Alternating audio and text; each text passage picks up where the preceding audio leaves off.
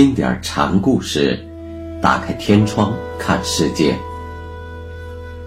禅宗登陆一节，今天我们一起来学习乐坛文准禅师的故事。故事的名字叫《参死病下》。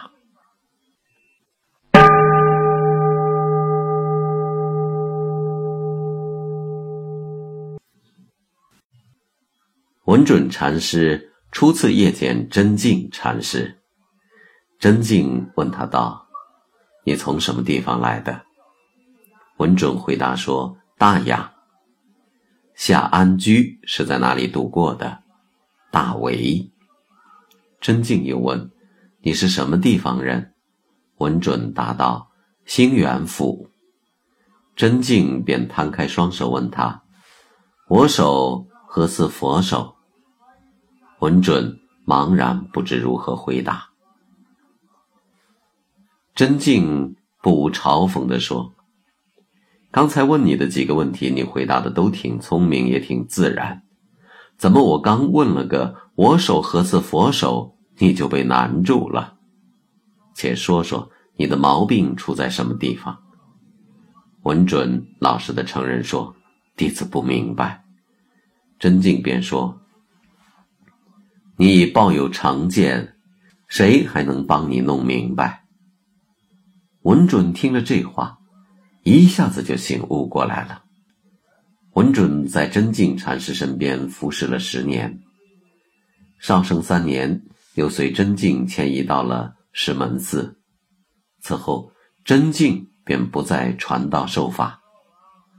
凡有弟子提问，他都只是闭目微坐，一声不吭。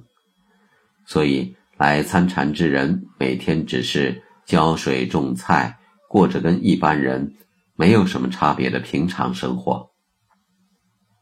文准觉得这样修道有点不伦不类，于是跟师兄宫上座私下嘀咕说：“真静这老头看来是对法道不感兴趣了。”有一次，文准同大伙儿一起开挖水渠。泥水溅了文准一身，他于此豁然洞开。文准开悟之后不久，就重新回到了乐坛寺，与深禅师一道分坐讲法。刚回到乐坛，他听说了这样一件事：有个叫悟的士僧，有次看到一截快要烧成灰烬的柴头。而若有所醒，便跑去给申禅师汇报，不料却让申禅师呵斥了一顿，于是心灰意冷，自个儿躲在延寿堂的厕所后面出没无常，弄得大家晚上上厕所都提心吊胆、诚惶诚恐。文准知道这件事儿后，便特地在半夜时分跑出来看看动静。他走进厕所，正要解衣，误事者便提了一桶净水走了过来。文准说：“你且出去，等我把裤子解开。”刚解开，误事者就又反了进来。过了一会儿，误事者递上绸子，文准清理完毕，便把净水桶递过去，让他提走。误事者伸手要接，文准。一把抓住他的手，问：“你就是误事者吧？”误事者回答说：“正是。”文准便道：“是在僧寮里见了根柴火头，便自以为找到个悟处的那个人吧？”参禅学道，只是要求个彻底解脱。像你这样，分明是作茧自缚，自己挖了个坑，再往里跳嘛。你在藏殿照料首座的起居，难道不是你自己悟得的吗？你在客房里给人端茶倒水，难道不是自己悟得的吗？你每天晚上在这里渡筹提水，不也是自己悟得的吗？为什么这些悟处你都不知不觉，却偏偏在那根柴头上自寻烦恼呢？说吧。用力推开侍僧，那人踉踉跄跄，差点摔倒。从此以后，再也没有出来捣乱。正和五年夏天，文准因病卧床，大夫劝他不要吃那些对身体有害的东西。文准饮食如常，全然把大夫的劝告当成了耳旁风。